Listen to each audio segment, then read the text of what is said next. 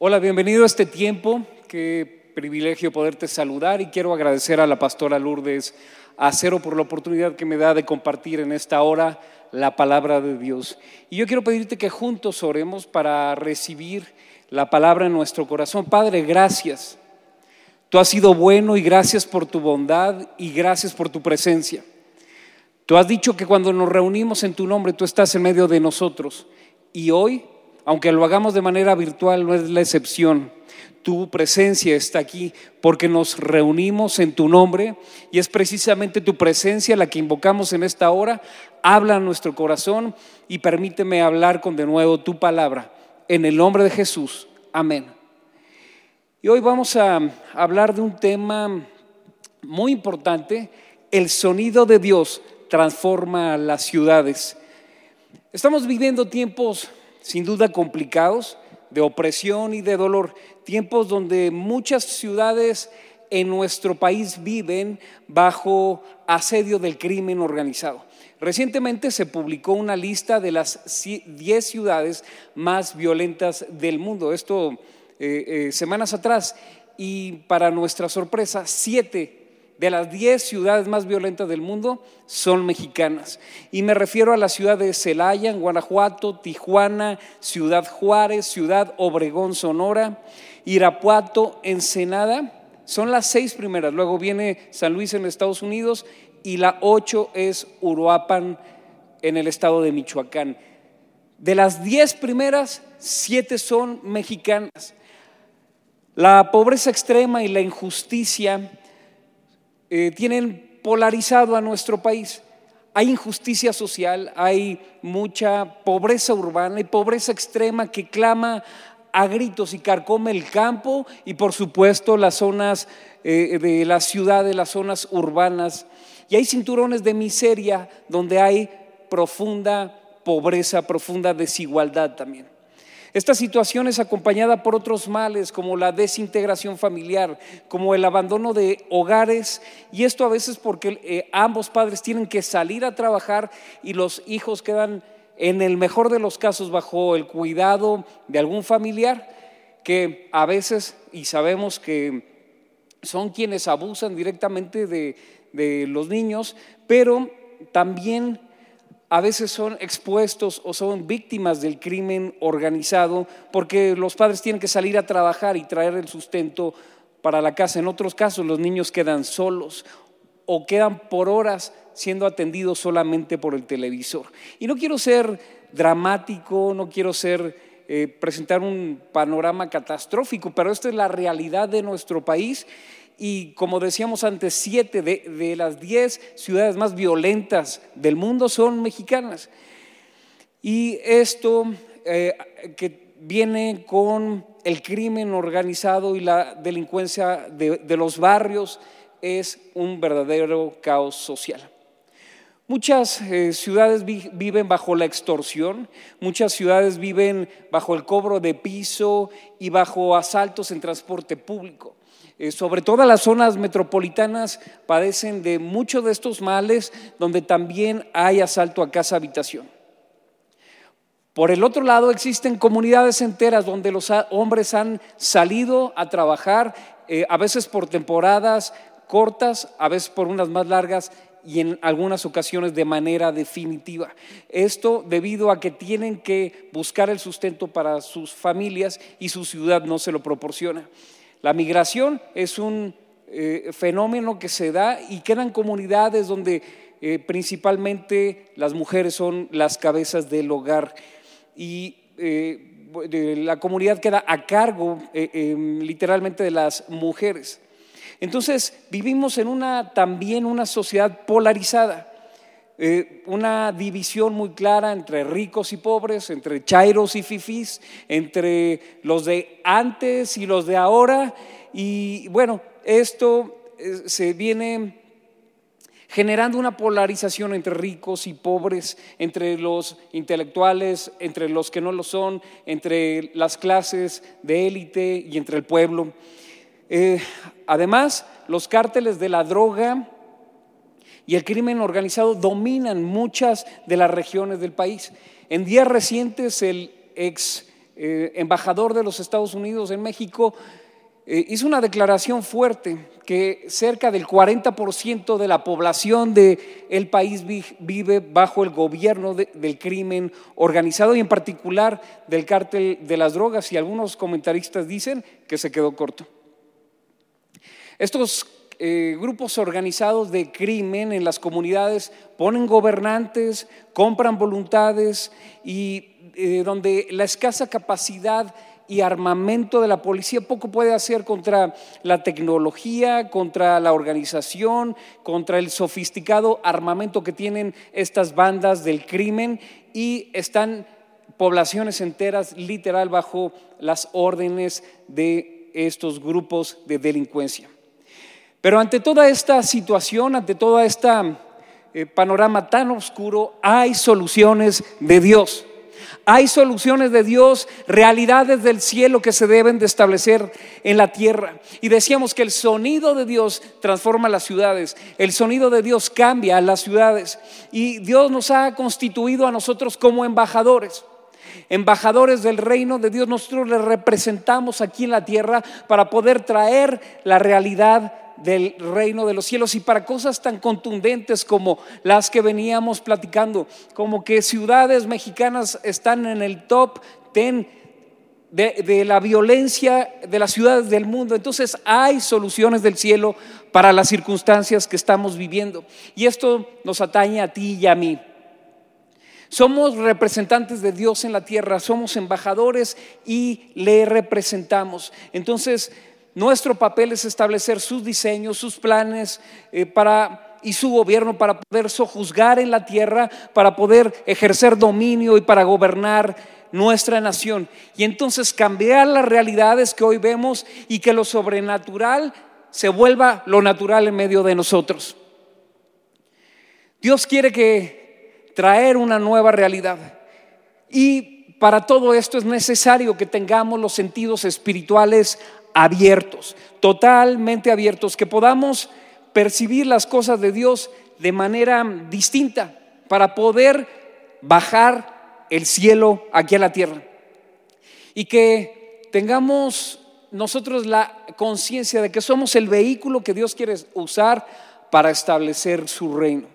Y esto lo dice claramente la palabra y si me acompañas vamos al Salmo 24. Y permíteme, es un salmo no muy largo, pero permíteme leerlo prácticamente todo. Dice, de Jehová es la tierra y su plenitud. ¿De quién es? De Jehová. De Jehová es la tierra y su plenitud, el mundo y los que en él habitan.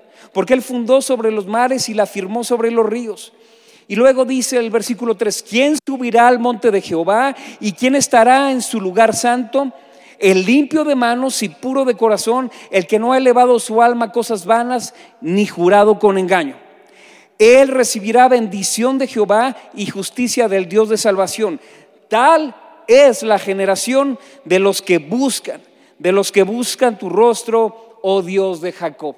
Tal es la generación de los que buscan tu rostro, oh Dios de, Jacob. Y hay una generación que se está levantando, que busca a Dios con todo su corazón. Hay una nueva generación que Dios está levantando en esta eh, en este país para traer transformación a las ciudades y que estas realidades sean transformadas a lo que Dios quiere hacer. Y continúo leyendo lo que dice el Salmo 24 y a partir del versículo 7, y aquí es donde quiero hacer énfasis.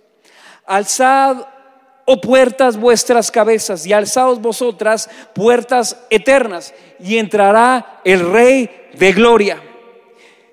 ¿Quién es este Rey de gloria? Jehová el fuerte y valiente, Jehová el poderoso en batalla.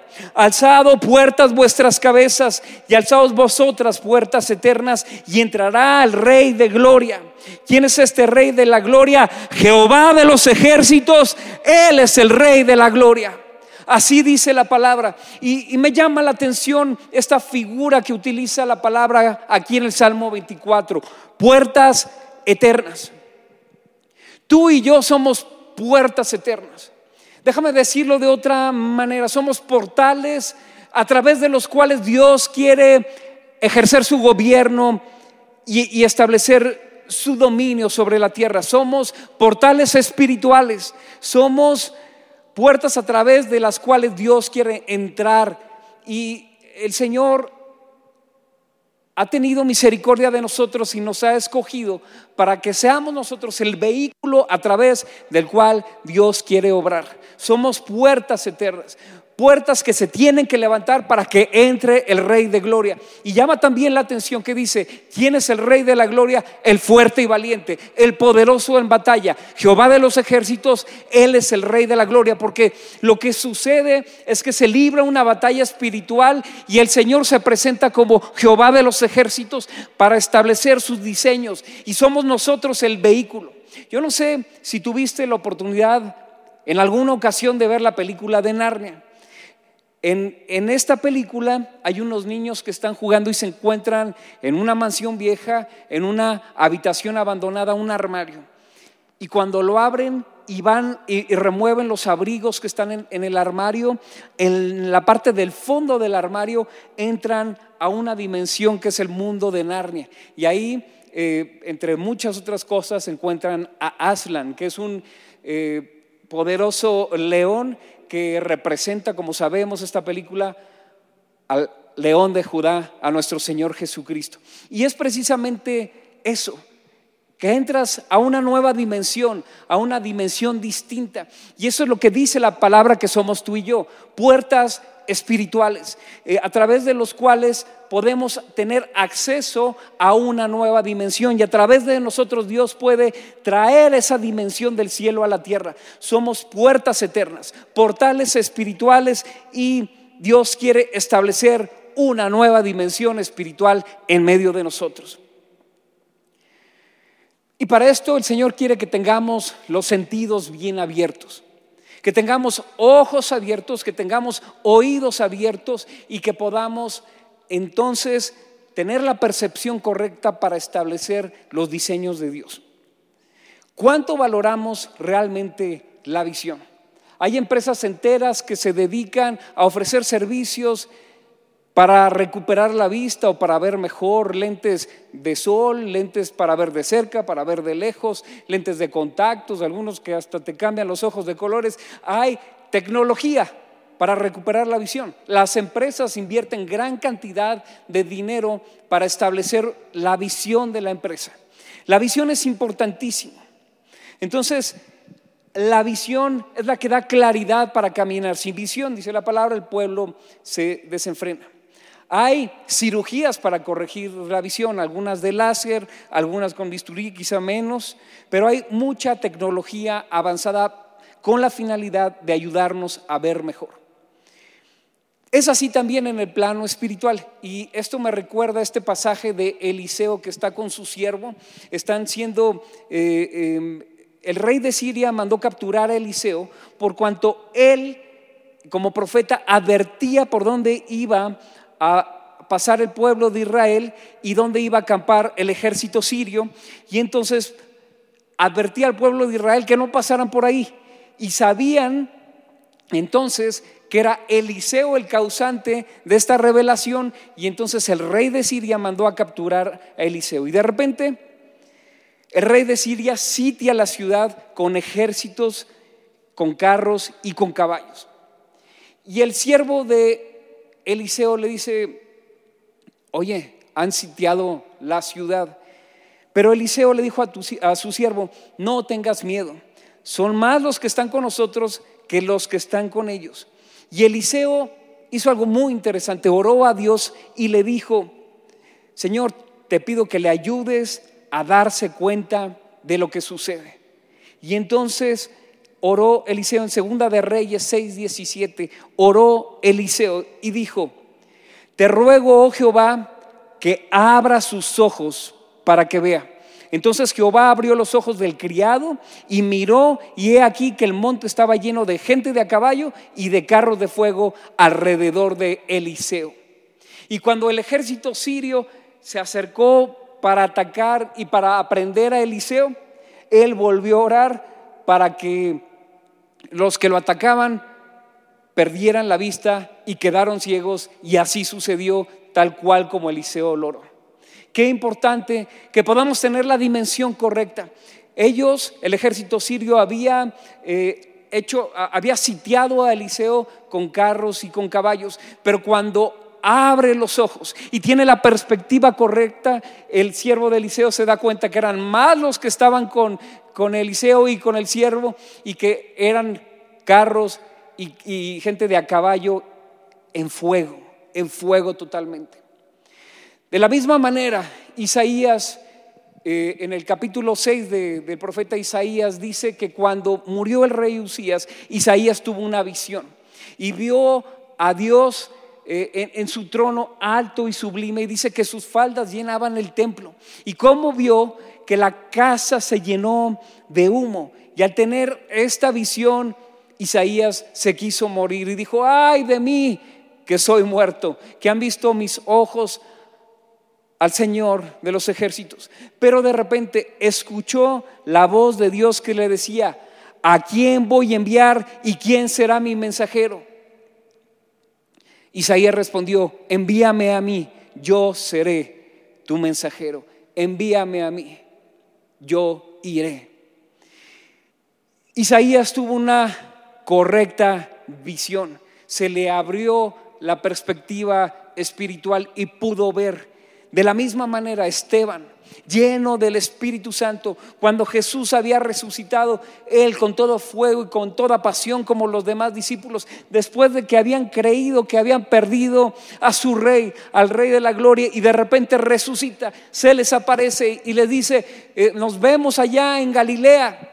Díganle a los demás muchachos que nos vemos allá. Y iban un par en el camino a Emaús y dice la palabra que ardía su corazón, pero no se habían dado cuenta que era Jesús. De la misma manera, eh, Esteban estaba lleno de fuego, lleno del Espíritu Santo y Dios le había dado poder para hacer milagros y señales maravillosas. Y este Esteban eh, de repente se presentó con eh, algunos sacerdotes y maestros de la ley que se opusieron a Jesús y él dio defensa de su fe. Pero ellos dieron dinero para que acusaran falsamente a Esteban y lo apresaron. Y dice Hechos capítulo 7, versículos 55 y 56. Pero Esteban, lleno del Espíritu Santo, puesto los ojos en el cielo, vio la gloria de Dios y a Jesús que estaba a la diestra de Dios y dijo, he aquí, veo los cielos abiertos y al Hijo del Hombre que está a la diestra de Dios. En el momento en que Esteban tiene esta visión y ve a Jesús y ve el trono de Dios y ve a Jesús, tiene una visión, se le abrieron los ojos espirituales, en ese momento lo apedrearon y él murió. Pero se le abrieron los cielos, a Isaías se le abrieron los cielos eh, eh, y se le abrieron los ojos y al siervo de eh, Eliseo pudo ver correctamente, tuvo una perspectiva adecuada y, y es muy importante que podamos nosotros tener ojos espirituales bien abiertos, los sentidos espirituales correctamente abiertos. De la misma manera, Juan, el discípulo amado, aquel que estuvo recostado en la última cena en el pecho del Señor, a él se le permitió ver. Qué interesante que el que escucha también puede ver, que el que está pegado al corazón de Dios es el que puede ver, al que se le abren los ojos, el que cobra una visión distinta, una perspectiva, y es precisamente lo que Dios quiere hacer contigo y conmigo. Juan, estando en la isla de Patmos, tuvo una revelación divina de Jesucristo. Y dice Apocalipsis capítulo 1, versículos 10 y 11, dice de esta manera, yo estaba en el Espíritu en el día del Señor. Y oí detrás de mí una gran voz como de trompeta que decía, yo soy el alfa y el omega, el primero y el último. Escribe en un libro lo que ves y envíalo a las siete iglesias que están en Asia. Y me volví para ver, y me volví para ver, y me volví para ver la voz que hablaba conmigo y vuelto vi siete candeleros de oro y en medio de los siete candeleros a uno semejante al Hijo del Hombre, vestido de una ropa que llegaba hasta los pies y ceñido por el pecho con un cinto de oro. Su cabeza y sus cabellos eran blancos como blanca lana, como nieve, sus ojos como llama de fuego. Juan vio a Jesús ahí mientras estaba exiliado ahí en la isla de Patmos. Él tuvo una visión del cielo, él tuvo una visión de Jesús, pudo ver su, cabello, pudo ver sus ojos, pudo ver al primero y al último, al Hijo del Hombre, ahí en su trono. ¿Qué es lo que tú estás viendo? ¿Qué es lo que tú estás viendo a tu alrededor? La oración mi oración en esta hora es que puedas darte cuenta correctamente de quién está contigo, de que puedas ver que, quién es Jesucristo, que puedas tener ojos abiertos, que se abran tus ojos, que tengas una revelación de Jesús y que conozcas al Dios Todopoderoso, que tengas los ojos abiertos, es el deseo de Dios.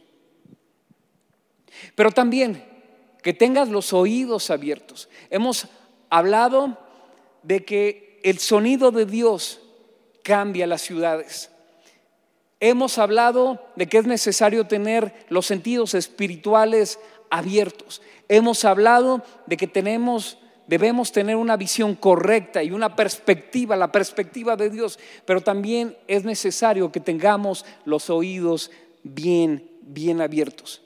Y dice Isaías, versículo 50, eh, capítulo 50, versículos 4 y 5.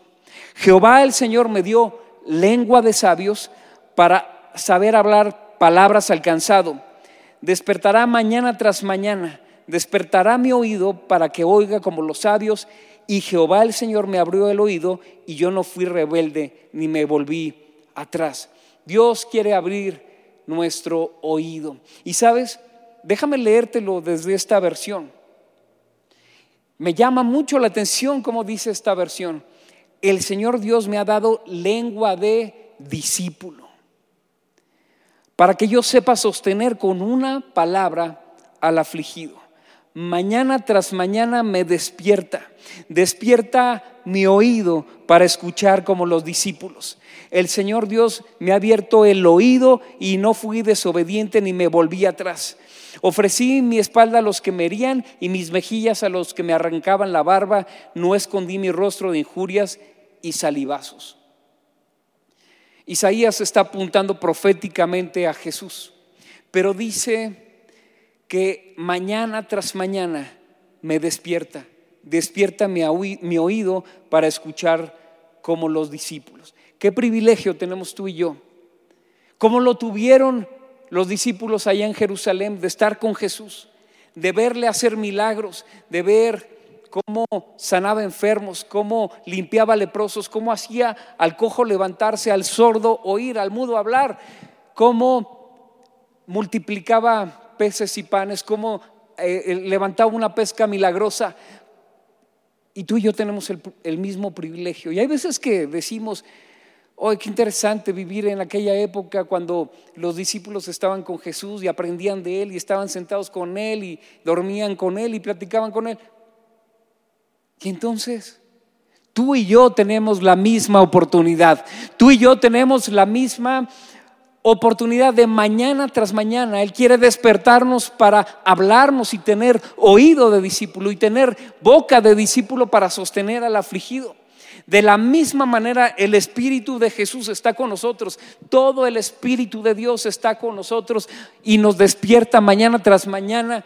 Así que date cuenta que cuando te despiertas en medio de la madrugada, muy seguramente no es solo para ir al baño o para tomar un vaso de agua, es para que pases tiempo a sus pies, porque Él quiere abrir tu oído y entonces que tú puedas tener los sentidos espirituales bien abiertos, pero el oído de discípulo y que puedas aprender directamente de Jesús.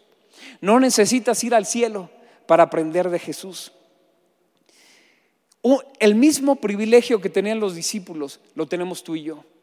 Oído de discípulo, oído de discípulo, para obedecer, para hacer lo que el Señor nos pide que hagamos. que podamos escuchar su voz todos los días. Él nos despierta para aprender y hablar con nosotros, para tener comunión íntima con nosotros. Jesús dijo, yo estaré con ustedes todos los días, hasta el fin del mundo, todos los días. Y todos los días su promesa es real y su promesa es vigente. Su espíritu está disponible para todo aquel que le ha recibido y reconocido como Señor y Salvador. La Biblia es el único libro que cuando tú te sientas a leer la Biblia y a conocer más de Jesús, el mismo autor de la Biblia está presente cuando tú lo lees. Y el Señor te revela su palabra. Y cuando no entiendes nada y le dices, Espíritu Santo, revélame la palabra, entonces la palabra se hace rema y tiene un sentido que no puedes leer simplemente a simple lectura, sino que puedes leer entre líneas a profundidad y encontrar la revelación y el tesoro que hay en la escritura. Puedes tomar tu Biblia y el mismo Dios te habla. Y Dios te habla en sueños, y Dios te habla a través de tus pastores, y Dios te habla a través de, profetas, y Dios te habla a través de tus autoridades. Dice Job 8, 5, si tú de mañana buscares a Dios, y rogares al Todopoderoso. Y si fueres limpio y recto, ciertamente luego se despertará por ti y hará próspera la morada de tu justicia. Dios se despierta por ti. Dios se despierta para tener una comunión contigo. Pero si tú de mañana le buscas, entonces y ruegas al Todopoderoso, Él hará limpia tu morada, Él hará prosperar la morada de tu justicia. Él te hace prosperar cuando pasas tiempo en su presencia. Y al Señor le gusta la madrugada. Qué privilegio pasar tiempo delante del Rey de Reyes en intimidad. Y Jesús dijo, ya no me van a llamar, ya, ya no les llamaré siervos, sino que ahora los he llamado amigos y Dios revela sus planes a sus amigos, a sus siervos, los profetas.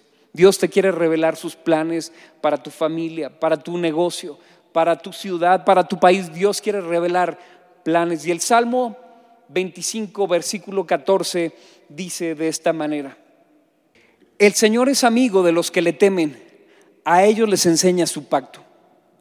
La comunión íntima de Jehová es con los que le temen y a ellos les hará conocer su pacto. Deja que Dios te abra su buen tesoro, el cielo, que revele cosas a tu vida. Deuteronomio 29, 29 dice de esta manera, las cosas secretas pertenecen a Jehová nuestro Dios, mas las reveladas son para nosotros y para nuestros hijos para siempre, para que cumplamos todas las palabras de esta ley. Pasa tiempo en su presencia. Pasa tiempo a solas en el lugar secreto y deja que Dios te hable y deja que Dios te muestre a través de su Espíritu Santo quién es Jesús. Que te demuestre y te abra los tesoros.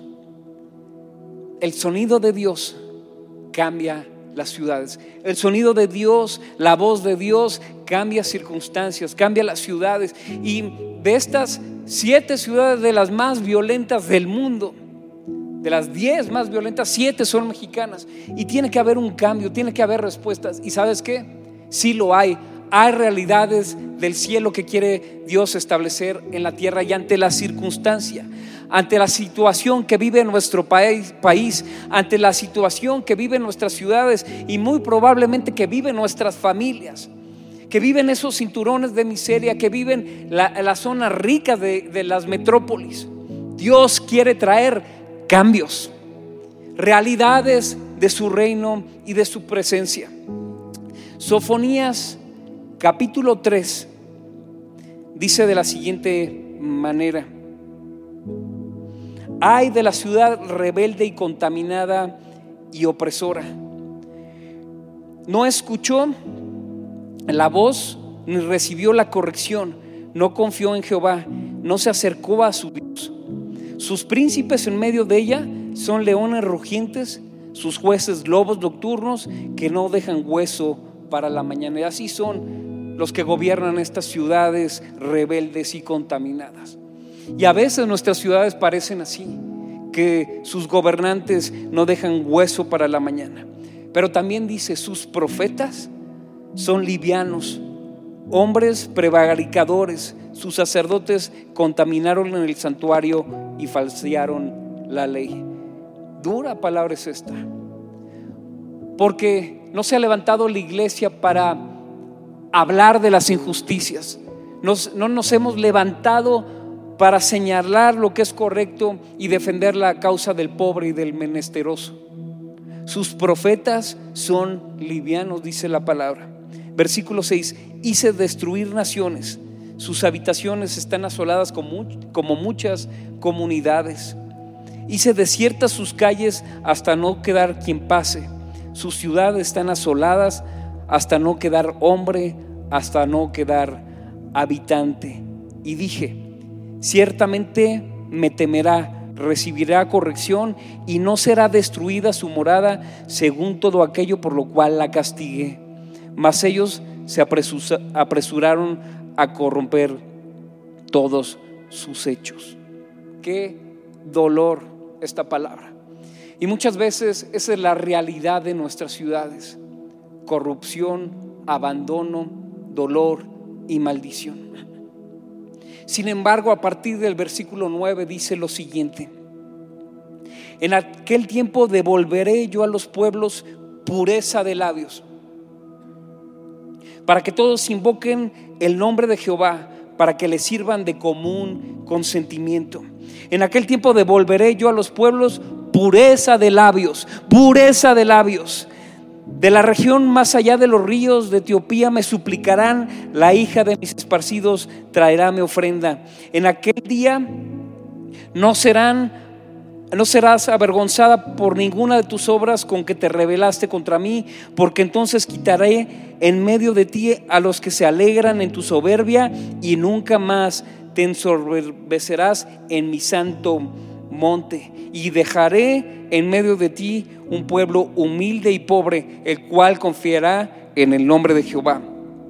El remanente, versículo 13, el remanente de Israel no hará justicia ni dirá mentira, ni en boca de ellos se hallará lengua engañosa, porque ellos serán apacentados y dormirán y no habrá quien los atemorice.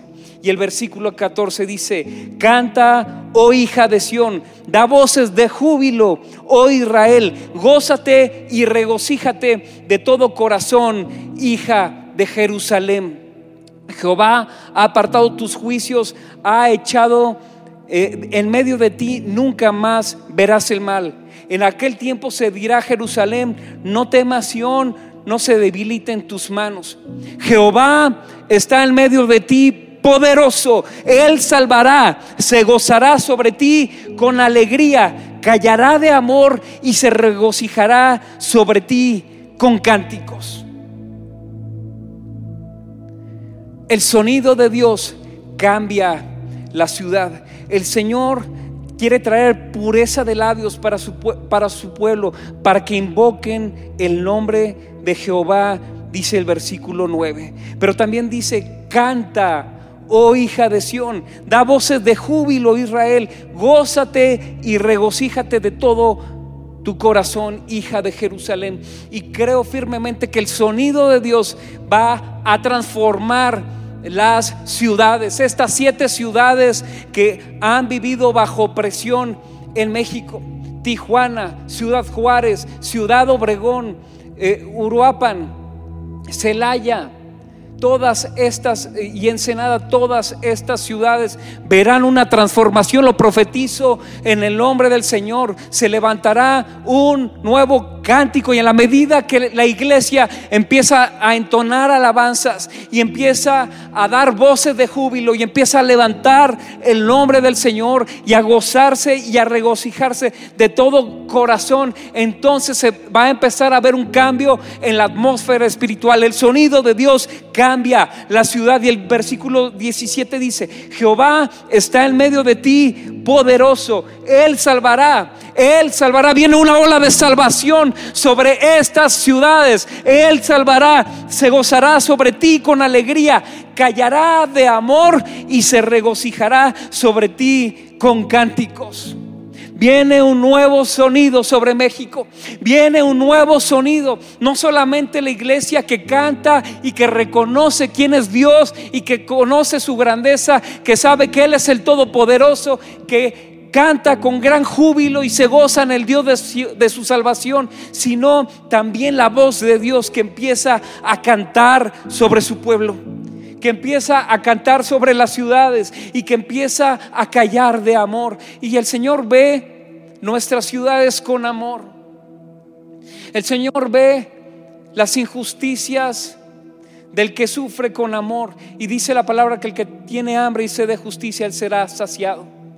Y el Señor ve a la gente con amor y el Señor calla de amor, dice la palabra, y se regocijará sobre ti con cánticos. Y viene un nuevo tiempo. Viene un nuevo tiempo donde se está soltando un nuevo sonido del cielo donde se suelta un nuevo sonido de la tierra, pero también se suelta un nuevo sonido desde el cielo. Es el tiempo de escuchar la voz de la tórtola sobre nuestro país, la voz del Espíritu Santo, y emergerán en los próximos tiempos nuevos eh, eh, ministros de alabanza que traigan adoración profunda, que lleven al pueblo a adorar profundamente a su Dios, que le presenten a México, a Jesucristo. Viene un nuevo sonido sobre las ciudades. Viene un nuevo sonido sobre México. Dios levanta un nuevo mover de oración como había sucedido antes y Dios empieza a levantar un nuevo sonido de adoración y de intercesión y de adoración profética para establecer un nuevo mover sobre México, una nueva ola de intercesión sobre nuestro país gente en el entendimiento de quién es su rey, que se levantan como puertas eternas para establecer la gloria de Dios, que se levantan en visión para poder ver lo que hay en el cielo, para decir, Señor, que se haga tu voluntad como es en el cielo, así también en la tierra. Y estas ciudades, la fama de estas ciudades será transformada a causa de la intercesión del pueblo de Dios a causa de la adoración del pueblo de Dios, pero también a causa de que Dios trae un nuevo sonido sobre estas ciudades, nuevos cánticos, nueva adoración. Eh, México ha sido conocido. La iglesia de México ha sido conocida en las naciones de la tierra por su adoración.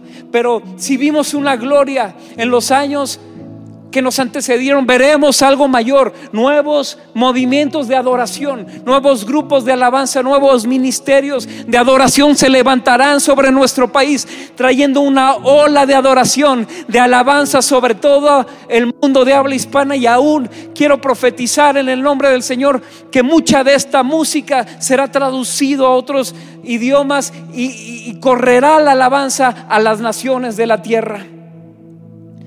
Hay un nuevo sonido que Dios está levantando en medio de nosotros, en medio de su pueblo. Una nueva canción del Espíritu. Dios canta sobre nuestro país cantos de libertad, una nueva voz profética que suena libertad y el amor de Dios manifestado a través de los hijos, manifestado a través de la iglesia de las puertas eternas, un nuevo mover de Dios. Y quiero profetizar que viene un nuevo mover sobre los medios de comunicación, sobre las redes sociales.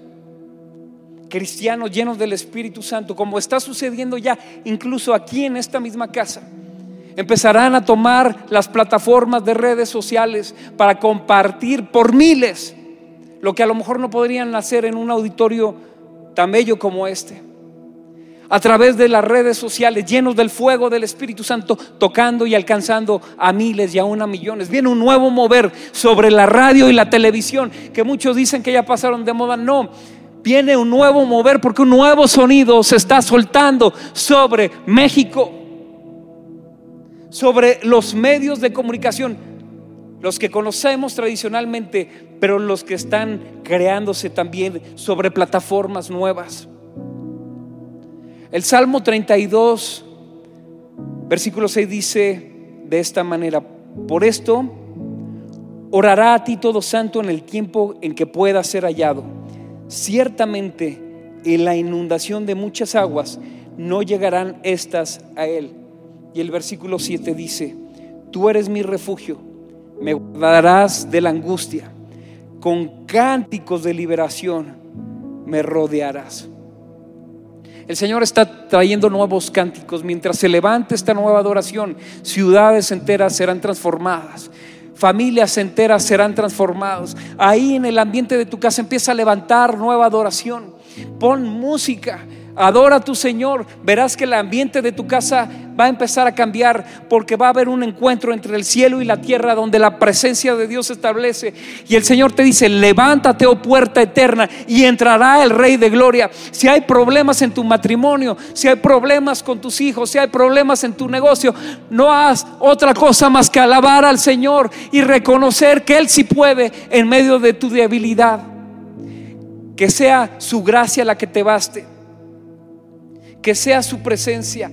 Y el Salmo 46, y con esto quiero terminar, Salmo 46, versículo 4 dice, del río sus corrientes alegran la ciudad de Dios, el santuario de las moradas del Altísimo. Dios está en medio de ella, no será conmovida. Dios la ayudará a clarear la mañana. Dios quiere tener un encuentro contigo antes de que amanezca. Bramaron las naciones, titubearon los reinos, dio él su voz, se derritió la tierra, Jehová de los ejércitos está con nosotros, nuestro refugio es el Dios de Jacob.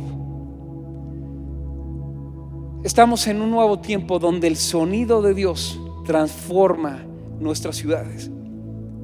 Padre, gracias por tu hermosa presencia en medio de nosotros.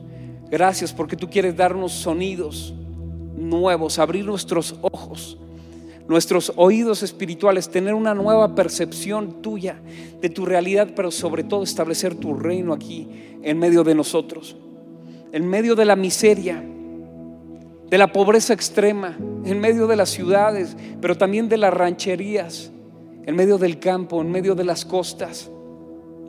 Que venga tu reino, Señor, sobre México